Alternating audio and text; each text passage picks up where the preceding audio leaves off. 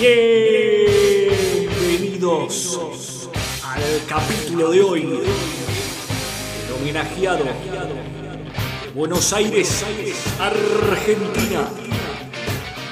Metro 66 de estatura. Con ustedes, sin más, el hombre calculadora, el Salvador, el vendehumo, el cometero, el bombero. hijo de puta. Ahora que te filme. Ahora que te filme. Ahora que te filme. No, no, no. que te filme. Ahora que te viste con dos o tres.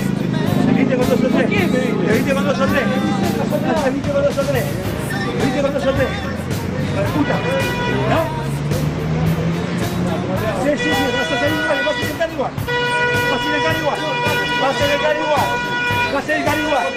Vas a sentar igual. No me, no me miras. No me miras. No me no me puta, no me miras. ¿Qué vos estás? No me. No me de mi puta, no me miras.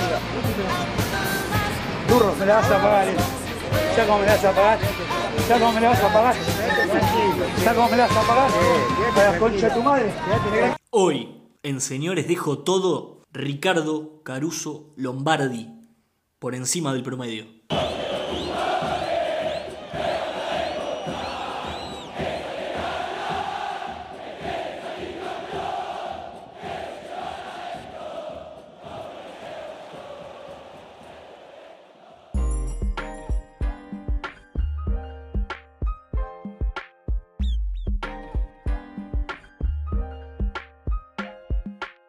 Bienvenidos a otra edición de Señores Dejo Todo, este podcast de fútbol. Es un placer estar de nuevo con ustedes en esta tercera edición de la segunda temporada. En esta oportunidad un capítulo que estaba con ganas de regalar y regalarme hace muchísimo tiempo. Finalmente le damos lugar. ¿Por qué? A ver, porque acá ante todo, más allá de estadísticas frías o de, de hinchadas agradecidas, lo que hay es un personaje. Con soles, con sombras, claro, con milagros, miserias, con mitos, este, con misterios, con anécdotas. Y cualquier duración desde ya anticipamos, cualquier duración que se le dé este capítulo va a quedar corta. No me da la vida para hacer episodios sobre este personaje, nuestro homenajeado. Hablamos de Ricardo Daniel Caruso Lombardi, nacido en Buenos Aires, Argentina, el 10 de febrero de 1962. Por supuesto que nació en Buenos Aires, eh, es un ejemplar bien porteño, Ricardo, porteño como ir al teatro de revista en la calle Corrientes y comerte una fugaceta en Banchero y que ganas de ir a Buenos Aires. Qué bicho de mierda. Algo que es bueno recordar, así como en el capítulo de Julio Rivas, ¿por qué? Porque vamos a hablar obviamente de su carrera como entrenador por sobre todas las cosas, porque es seguramente lo que nos, lo que nos marca. Eh, Ricardo también fue futbolista. Es importante empezar con esto para terminar de darle un paneo general a la persona de la que vamos a estar hablando. Eh, San Caruso jugó al fútbol entre 1981 y 1992, jugaba de volante, llegó a jugar de lateral derecho, eh, alguna vez excedido de peso, tiene cuentos que le gritaban gordo de la tribuna, hiciste la pretemporada en una pizzería. Los invito también a, ver videos de anécdotas de Ricardo jugador, que son deliciosas, ¿no? Eh, pero por ejemplo jugó en Argentinos Juniors, en Chacarita, después en Almagro, en Atlanta, siempre en clubes argentinos, pero yo que sé, jugó en Argentinos Juniors, que en los 80 fue campeón de la Libertadores, digo, tampoco es que pasó tan desapercibido como quizás creemos, pero la realidad es que acá nos interesa su carrera como entrenador, sus planteles principales, y la realidad es que tampoco nos interesa repasar su palmarés. Eh, nos interesa que cuando las papas arden, que cuando están bien quemaditas el aceite de San Caruso con la San espátula aparece y la metáfora espantosa, perdón.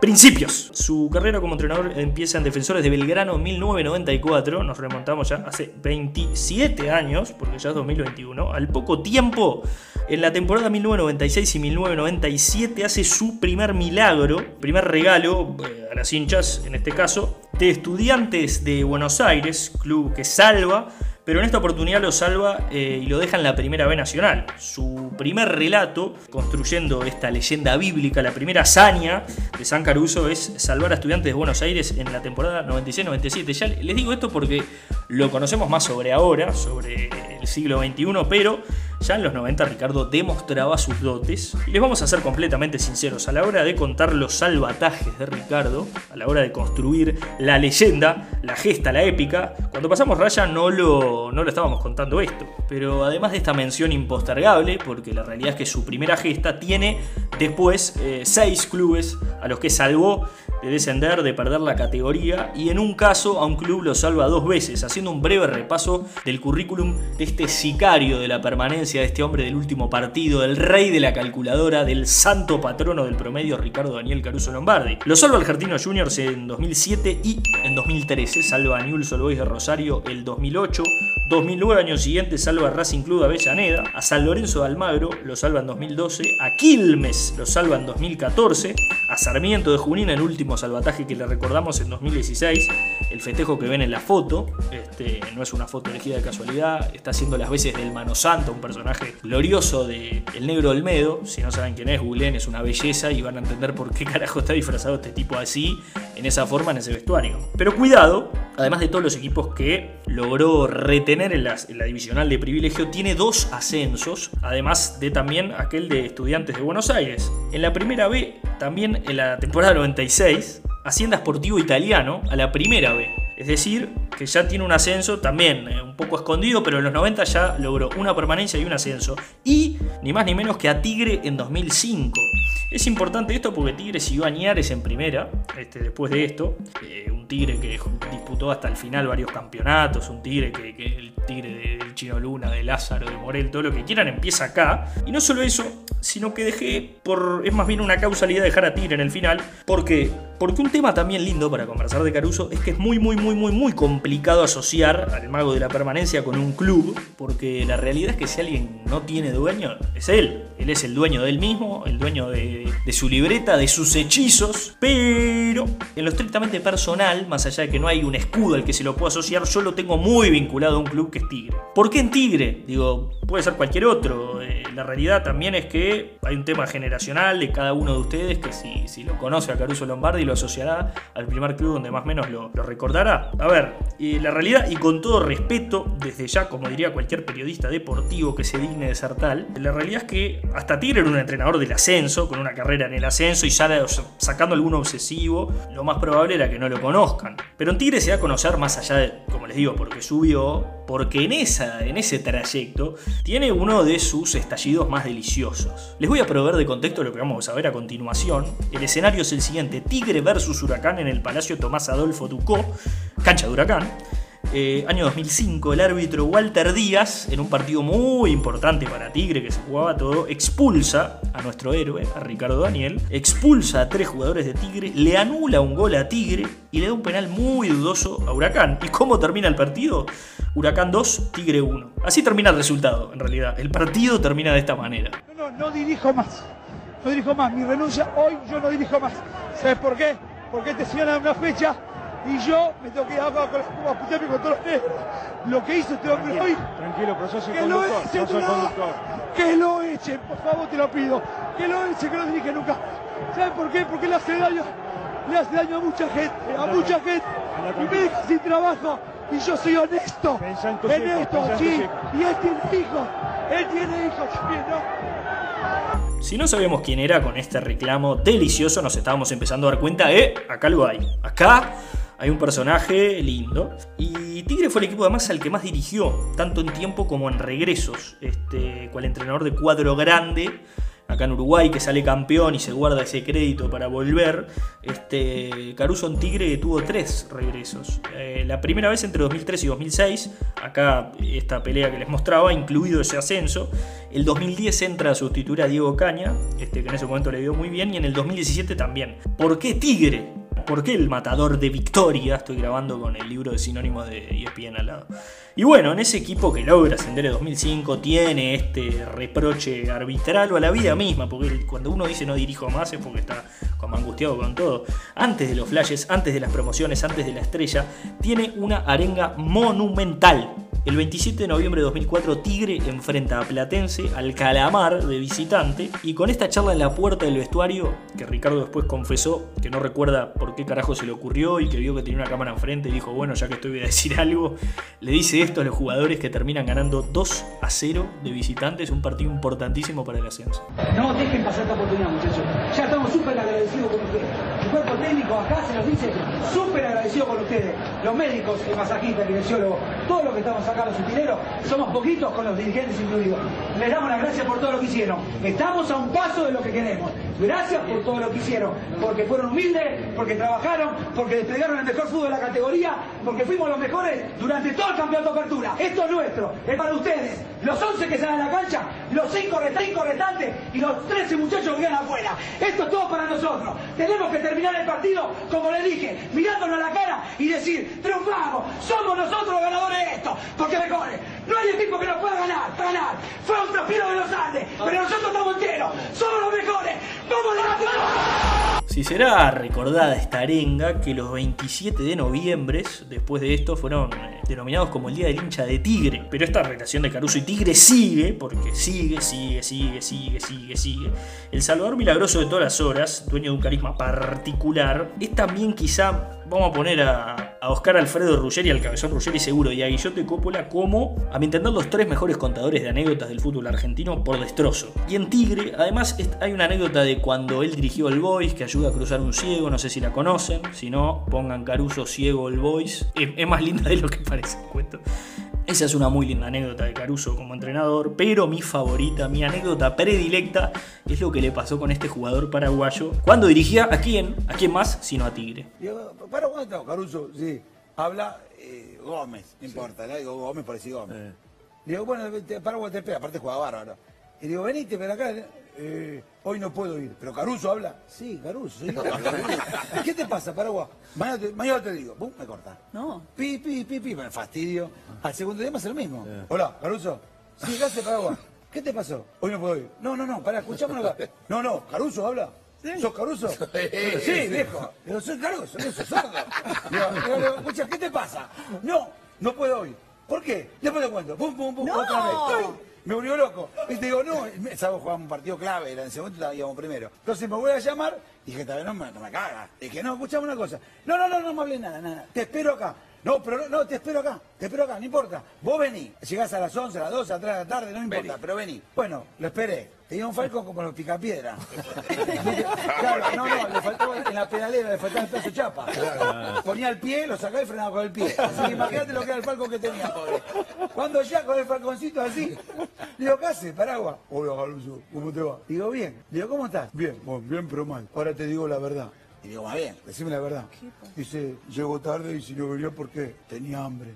Oh, no, claro. Te mató, ahí te, mató. Te mató. Yo me reía y le digo, pero Paraguas, hubieras pedido, le pedíamos un viático, le pedíamos a los dirigentes, o te hacíamos una cosa y te damos la guita. Le digo, ¿pero qué tiene que ver? Le digo, que tenías hambre a llegar tarde. Le digo, te estás loco. Dije, yo, se me enloqueció. me dice, tenía hambre y dice, y me comí el gallo que me despertaba a la mañana. Esto es fabuloso por varias cosas. Lo marginal de esta anécdota es, precioso. Y además profundiza esa imagen del jugador paraguayo, digo. Ese mito de, hombre recio salvaje eh, construido alrededor del jugador paraguayo. creo que este es un puntito para eso, ¿no? Sacando al sicario, al sicario Rojas, que para ser paraguayo y apodado sicario y jugar de zaguero, dejó mucho que desear el otro día en la Libertadores. Lo estoy grabando antes de la vuelta River Palmeiras, así que me, puede cerrar el culo, sí. ¡Ta! Pero también en Tigre empieza a cultivarse la contracara del héroe. También en Tigre todos sabemos que, bueno, ningún ser humano puede ser amado por todos. Sabemos que todos tenemos soles y sombras. Me lo dijo Julio Ríos en una entrevista, no hay nada mejor que un ser humano, pero no hay nada peor que un ser humano. Para finales del campeonato 2010, mientras él, señor amo y salvador, dirigía al elenco de Tigre, quien más, preparaba el equipo para uno de sus últimos partidos, y se sorprende, se desayuna, con una denuncia pública del futbolista colombiano Juan Camilo Angulo. ¿Qué denunció el futbolista colombiano Juan Camilo Denunció que Ricardo Caruso Lombardi le había pedido dinero para ser titular, así como lo escuchan. El representante y él hicieron una denuncia en la que decían que el muchacho tenía todo para ser titular y que Caruso Lombardi le dijo si querés ser titular tenés que darme X cantidad de dinero, no me acuerdo, no, no pude encontrar el monto. Pero esto es algo que ha perseguido a Sir Richard Caruso durante toda su, carrera como entrenador. Eh, a partir de esto, por ejemplo, se, ha dicho. Y bueno, un capítulo aparte puede ser Ricardo y las disputas. Eh, paréntesis, Juan Camilo Angulo después estaba en Colombia y se fue de Deportivo Cali, América de Cali, o de América de Cali, Deportivo Cali, no sé cuál, y tuvo unas amenazas de muerte y una cosa medio heavy. Pero bueno, podemos dudar de su palabra, se metió con el héroe Así que bueno, Ricardo y las disputas, como les decía, las peleas de Caruso Lombardi son un compilado aparte y lo que les digo, lo que haga va a ser poco. Lo que yo diga me voy a quedar corto porque, eh, por ejemplo, en Infobae hay una nota con 12 peleas de Caruso Lombardi, con clips, los invito, pongan Infobae. Yo no saqué tanto de acá la, la información, pero sí lo disfruté y sí les digo que los 12 videos, no, ninguno tiene ningún minuto de desperdicio y que seguramente se acuerden de más peleas si lo ven porque 12 son pocas. Pero repasando algún compilado, este, que es un poco lo que vamos a hacer, vamos con el primer round. Por ejemplo, con el flaco Schiavi tuvo una trifulca jodida, con móviles 66 por medio, eh, Quique Feldman, todo, con Tutti. Cuando Ricardo dirigía a Newell's, eh, Schiavi no estaba convencido con el manejo mediático de Caruso Lombardi y demás. Y Ricardo, nuestro héroe de hoy, cree que Schiavi junto con algún referente le hicieron la cama para sacarlo de Newell's, mientras Ricardo lo que insiste es que él hizo fuerza para que renovara el contrato de Newell's y que gracias a eso que pudo jugar bien y pudo después volver a Boca. Los invito a poner Caruso versus Schiavi en YouTube, así como están Caruso versus Schiavi. Van a ver a Ricardo dando móviles como si fuera un conflicto en una compañía teatral de Villa Carlos Paz. Son 10 minutos que habla ininterrumpido, porque si hay algo lindo de Caruso que vos le pones el micrófono y no hay que hacer preguntas, sin desperdicio. Segundo round con Diego Placente. Esta es, esta es preciosa, esta me gusta mucho a mí porque en Argentinos Juniors en la segunda vuelta, el bicho colorado 2013, eh, el bicho colorado de la paternal, el equipo se iba a pique, la realidad es que no estaba bien, y lo que hace es separar a los tres jugadores más grandes del plantel, que además todos jugaban atrás porque entendía que el equipo estaba lento, obviamente habría otros problemas atrás de sueldos caros y demás, pero separa a Diego Placente, Aníbal Matellán y Ariel Chino Garcé. Ariel Chino Garcé se calla la boca, Aníbal Matellán se calla la boca, pero Diego la vieja Placente da una nota, Placente ídolo, jugador muy querido en Argentinos Juniors, da una nota a un medio en el que llora, se emociona, eh, no entiende, dice que Caruso está haciendo cualquier cagada con Argentinos Juniors, que va a mandar a su querido Argentinos a la segunda división. A lo que al otro día cuando van a entrenar, los invito nuevamente, van a entrar a YouTube, van a poner Caruso versus Placente y van a ver estos 10 minutos a la salida del entrenamiento de Argentinos el día después que pasa esto. Yo solo les voy a dejar el adelanto de pasión. puedo hablar paciente de mí. De mí no puede hablar nada. Todos conocen cómo es Caruso. Decime que diga Placente al aire, que venga a decirme a mí al aire qué le hizo Caruso a Placente. Si algo una vez yo le fallé, conmigo practicó todas las veces que pudo. Cuando no estuvo lesionado practicó siempre. Y cuando no jugó se lo dije en la cara. ¿Qué dice que se lo mando a decir? Yo no tengo que mandar a decir nada. Yo tengo los huevos para enfrentar a quien sea. Entonces yo no voy a permitir que este insolente me venga a ensuciar a mí. ¿Entendés? Porque yo tengo la bola bien puesta para bancármela. Y si Placente me quería decir algo, hubiera venido acá a hablar conmigo y no escaparse en una televisión a llorar por televisión. Eso de cagón. Y los huevos te descendido. ¿Qué onda? Tengo tres partidos, tres puntos arriba y lo voy a defender a muerte. Con los jugadores que tenga. Entonces no voy a tolerar que un pendejo de esto me venga a ensuciar cuando yo no le hice nada. ¿Está bien? Que quede claro, este pendejo a mí no me va a ensuciar. A mí Placente que me chupe un huevo. Placente es un cagón, es un cagón, que no quiso jugar porque siempre le dolía la rodilla. ¿Está bien? Y ahora llora por televisión. Ahora está contento porque sigue cobrando hasta fin de año. Vamos a jugar y nos vamos a salvar el descenso. Aunque todos nos estén metiendo la- el dedo en el culo, nos vamos a salvar el descenso. Quédate bien tranquilo. Ah, no menor. Argentino se salvó el descenso esta temporada, por las dudas. Así que no anda con chiquitas nuestro personaje. Se salva, de hecho, jugando la última fecha en Rosario contra Newell's, que había ganado ese campeonato. El Newell's, aquel del Tata Martino, equipo que él además había dirigido, le gana 1 a 0. Newell's había salido campeón la fecha anterior, aflojó. Y Argentino se jugaba la vida y mete un gol medio que la hora. Caruso lo grita con una euforia. Precioso, precioso momento. La tercera, hay uruguayos en el medio. Atención, Andrés Scotti. ¿Qué pasó con Scotti? Con un tipo, parece serio, ¿no? ¿Cómo, cómo se pelearía alguien con Scotti? Ricardo lo dirigió en Argentinos Juniors. Dice Ricardo que lo rescató de Rusia, que jugaba contra los osos polares y que gracias a él jugó en la selección. Cosas todas que dijo. Y el zaguero uruguayo, por otro lado, declara al medio Clarín, que te paya Clarín, en 2008, que él se jactó de traerlo a Argentinos cuando en realidad hizo lo imposible para que no jugara ahí. Lo acusó de haberse hecho lesionado para jugar la Copa América, la de 2007, esto fue un año antes, y que casi se pierde el resto de la Copa por ir casi que lesionado cuando Caruso lo acusó que era mentira. Y además él dice que Caruso le dijo a la directiva de Argentinos que mientras él fuera el técnico, Scotti no iba a jugar más. La pelea la verdad que siguió, creo que nunca la pudieron recomponer y Caruso dijo algo que suele decir con varios jugadores, que gracias a, que gracias a él Scotti compró dos apartamentos, que no joda, que lo hizo hacer plata. Este es un recurso bastante recurrente en Caruso. La cuarta, cuarto round eh, versus Omar el Turco Asad. Esta preciosa, esta sencilla. Caruso estaba dirigiendo a Tigre versus Godoy Cruz. ¿Cómo iba el partido? Godoy Cruz 6, Tigre 2. Ricardo se enojó con el turco Omar Asad. Pasó esto. Caruso Lombardi le tiró una- un pelotazo al turco Azar. Bueno, bueno, Caruso, bueno, bueno, bueno, Caruso.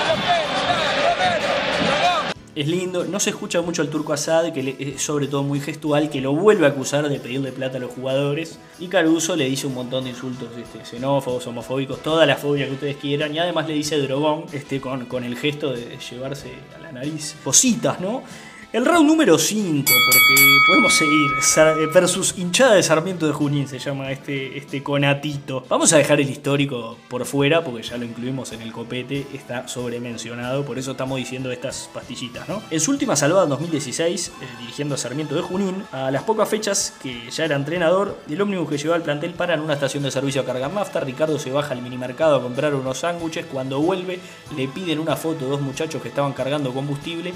Y resulta que en esa estación de servicio paraban algunos barras de Sarmiento de Junín que le empiezan a decir menos fotos, dejate de fotos y a ver si dejas al cuadro en primera. Y obviamente terminó en piñata, tuvo que separarlo, los, los pisteros ahí con, con los surtidores separando. Una imagen deliciosa y muchos videos también. Nada nuevo bajo el sol. Y la número 6, el round número 6, otra vez versus otro uruguayo en esta pelea. No tengo cuadro porque es deliciosa contra Carlitos Bueno. Ricardo dirigió al 9 archiguense Charlie Good en San Lorenzo. Acá la pelea fue de las típicas este, agresiones que se suele comer Ricardo. A declaración cruzada, siempre utilizan la misma estrategia en general. El jugador suele ir algún móvil ahí, lo putea, Caruso reputea, al día después contraatacan algún móvil más enojado todavía, y por ahí quedan. Hay un tema acá que hay que decirlo, la realidad es que yo no sé por qué no le hablan a la cara al tipo, generalmente hacen móviles puteándolo, Eh, yo nunca lo voy a entender, sabiendo que además Caruso el otro día va. Carlitos Bueno reprochó medios uruguayos que no entendía por qué era suplente, le cuestionó decisiones tácticas de cómo paraba el cuadro, eh, decía que tenía que jugar en ese momento de titular el Pipi Leandro Romagnoli, un jugador muy talentoso, pero con algún desmedro físico en el momento, y además lo acusó con quedarse con 100 mil pesos argentinos de un premio de 400 mil pesos que Marcelo Hugo Tinelli había prometido al plantel si le ganaban a Tigre, un partido que San Lorenzo le ganó 3 a 1.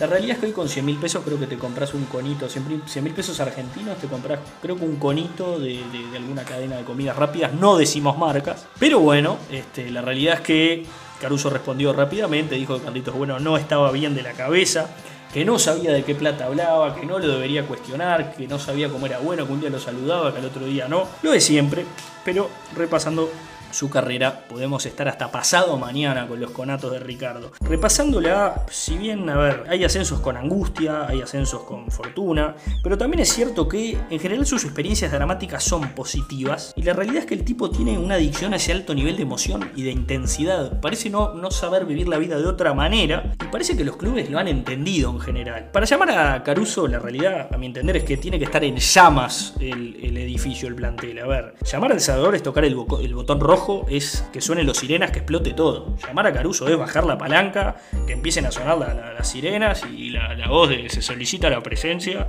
y chau. ¿Por qué? Porque además uno creería que es una leyenda que se puede ir construyendo, ¿viste? Esa cosa como que se dicen en joda y que se van este, construyendo, como hablamos en el capítulo anterior de las maldiciones. Uno se pone con ese filtro a pensar, bueno, este es el que salva los descensos. Pero la realidad es que no, la realidad es que es, lo que sabe hacer. Eh, así lo marcaba desde el primer ascenso que hace en Sportivo Italiano. Y la realidad es que los hechos no hacen otra cosa que demostrarlo. Vamos a dar varios ejemplos que sobran para recalcar el hecho de que es San Caruso de los descensos, o de los ascensos en realidad. Por ejemplo, en Racing, uno de los clubes que mencionamos que salvó, un Racing que era muy diferente al de hoy, que si bien tiene algún problema, es un equipo con fuerza económica, con, con una estructura deportiva. Llega Racing durante el clausura 2009. Racing el año anterior venía a zafar dirigido por el Chocho Liop de una promoción, un equipo que estaba muy mal, y estaba otra vez comprometido a la zona baja del descenso, muy jodido estaba Racing. Llega Ricardo Caruso Lombardi y Racing suma 30 puntos en 16 partidos, le gana por ejemplo 3-0 a Boca, un cuento de él que en el túnel se da cuenta que está dirigiendo a Racing contra Boca y se quiere morir de la alegría, para abrazarlo. Y Racing termina quinto en ese torneo y se salva a la promoción por segunda temporada consecutiva gracias a Caruso. ¿Qué hace Racing en ese momento? Me acuerdo del Pollo Viñolo haciendo una editorial en el viejo 90 minutos de fútbol en Fox diciendo por qué no le dan la oportunidad de seguir dirigiendo. Al final parece que lo usaran a él solamente cuando el equipo necesita permanecer en primera. La realidad es que Racing le dio el gusto, le dijo, sabes que tenés razón, vamos a reforzarte y le dan la posibilidad a Caruso de que siga y tras ocho fechas sin ganar termina renunciando. Y ahí uno empezaba a entender que, bueno, parece que no es lo de él construir de cero una cosa como sí. Otro ejemplo, San Lorenzo. Con San Lorenzo evita el descenso directo en la última fecha y alcanza la promoción contra Instituto de Córdoba. Un San Lorenzo que estaba muy, muy, muy jodido. Lo salva de esa promoción, gana de visitante en Córdoba, empata de local y ese año se asegura la permanencia en primera división. Pero el club seguía complicado al punto tal que Carlos Sado, el presidente que lo llevó en ese momento, termina renunciando. ¿Y quién asume? Matías Lamens y Marcelo Botinelli, el señor televisión que asumen ahí como, como dupla directiva. Y le quisieron levantar el perfil al cuadro, traer jugadores nuevos, Tinelli hizo ahí algún injerto de, de dinero y lo dejaron a Caruso como DT respetando el contrato que tenía. Al cabo de 10 fechas, San Lorenzo seguía jodido en la zona de descenso, no terminaba de dar pie con bola, Ricardo se peleaba con todo el mundo y le terminan dando una patada en el culo. Y Caruso es despedido y lo reemplaza Juan Antonio Pizzi, que a los dos años, al año, perdón, es campeón. Y a partir de toda esta treta, Caruso inventa el término pisirrucho, no sé si lo recordarán, alegando que Juan Antonio Pizzi hizo la cama en términos futboleros. Otro ejemplo de esto, Huracán, Huracán de Parque Patricios, a fines de 2016, asume, después de que Eduardo Domínguez renunciara sorpresivamente, Eduardo Domínguez que estuvo acá en Nacional un par de semanas, que se sacó una foto ahí en, en la Plaza Independencia y se fue, no sé si se acuerdan. Acá llega también en otro contexto. Lo que necesitaba este plantel era motivación, ¿por qué? Porque el técnico renuncia de la nada y el presidente contrata a Caruso que agarra un equipo que venía de jugar final de Copa Sudamericana, por ejemplo. No, no era un equipo con un panorama tan jodido. El presidente Huracán dice que tenía la oportunidad de demostrar sus cualidades sin el apremio que sufrió en clubes anteriores. No entendió nada, nada entendió. Quería motivar al cuadro, trajo a Caruso, que es simpático, que los, que los arrea. Gana el primer partido Huracán, después no gana por siete partidos seguidos y Caruso termina renunciando porque no es lo de él. Duró ocho partidos, a mi entender culpa de Huracán, a pesar de que varios partidos recuerdo verlo y que mereciera ganar. ¿eh? Pero así como les conté que cuando al tipo le dan la posibilidad de seguir, no se le da, no termina de dar pie con bola, es la realidad. Hay un caso que le dieron la chance, eh, el karma le dio, le dio una revancha. Porque él se merece, él se merece siempre salvar, él se merece ser el héroe de la película, porque así, así es él. Eh, que es el caso de Quilmes. ¿Por qué el caso de Quilmes? Él dirigió dos veces a Quilmes, si mal no recuerdo. En el clausura 2011 lo contrata el cervecero, que estaba absolutamente fundido, destrozado, destruido. Lo manejaba Aníbal Fernández, hombre de confianza de, del gobierno de, de, Néstor Kirchner y de Cristina Kirchner, este que manejaba ya Quilmes. Y agarra un equipo tirado en el fondo de la tabla de promedios. Era un equipo, a ver, hoy Quilmes está, pero en, los peores momentos. Le dieron una camilla con un muerto y así todo eh, le, le, llegó a dar alguna ilusión de calculadora. Quilmes termina bajando igual por descenso directo, es cierto, pero lo acercó muchísimo y le dio alguna posibilidad matemática de la promoción, cosa que hasta ese momento ni siquiera pensaba mientras dirigía Leo Madelón, que era el técnico anterior. Ricardo siguió en Quilmes en la segunda división, haciéndose cargo porque le duela al que le duela, él vive por y para sacar a los clubes del fondo del tarro, sea para mantenerlos en primera o para devolverlos a primera, y esto es lo que estaba haciendo. Y de hecho, él se va a San Lorenzo porque el desafío ya era que permanezca en primera San Lorenzo, que está, hay que entender que bueno, se quiso ir, está el tema de la palabra, los técnicos, lo que quieran, te, quiero ver en Quilmes sin cobrar y que te llames San Lorenzo. Pero bueno, ahí termina dejando el equipo cuarto, es lo que les digo, estaba con serias chances de volver a ascender, se va a San Lorenzo, lo mantiene en primera. Quilmes por otro lado termina ascendiendo de la mano de Omar de Felipe. ¿Y saben qué? El 17 de febrero de 2014 comienza su segundo ciclo al frente de Quilmes, reemplazando a Blas Armando Giunta, que estaba dirigiendo la primera división. Eh, en este Quilmes, como les decía, ya había ascendido con Omar de Felipe, y acá el objetivo era el de siempre. Y era además el objetivo que le había quedado colgado a Caruso, porque Caruso había salvado todos los cuadros, venía salvando y salvando y salvando, pero con Quilmes era con el que no había podido, porque realmente estaba muy, muy, muy complicada, que realmente ya ni los hechizos del propio lo podían salvar. La realidad es que lo termina salvando una fecha antes de que termine el torneo, terminando de cerrar ese ciclo con Quilmes, que si se hiciera los registros acálicos o la biodecodificación, alguna cosa de esa, le daría que le faltaba ese cierre con el cervecero, no lo había podido salvar, no lo había podido hacer lo termina pudiendo mantener en primera unos años después, porque Ricardo, si algo que sabe, es de ascensos, de permanecer, y vaya que permanece, estuvo después en Arsenal, en San Martín de Tucumán, y lo último de él, de 2019 hace poco, dirigió a Belgrano de Córdoba, eh, hace poco renunció alegando que no tenía buena relación con la AFA y que eso generaba este, que estuviera perjudicando al club y prefirió salir. Eh, sin embargo, agradeció la experiencia, agradeció a la hinchada por, por todo lo que le brindaron. Y la realidad es que hoy, más que nunca, la historia de la que estamos hablando se encuentra abierta, se encuentra preparada para nuevas gestas, nuevas leyendas, nuevas anécdotas, nuevas acusaciones, porque está más vigente que nunca el hombre de los promedios, Ricardo Caruso Lombardi, que está libre, que está sin club y que si estás perseguido no te compres un perro, llama a Ricardo Caruso Lombardi. Hasta llegamos con este capítulo número 3, un personaje que yo disfruto mucho, un personaje bien futbolero, un personaje bien porteño, un personaje de anécdotas que trasciende quizá el deporte, un personaje pintoresco, pero sobre todo alguien que es muy divertido investigar, eh, la verdad que disfruté mucho hacerlo, espero que lo hayan podido disfrutar tanto como lo disfruto yo. Esto fue Señores Dejo Todo, hasta la próxima, abrazo de gol para todos.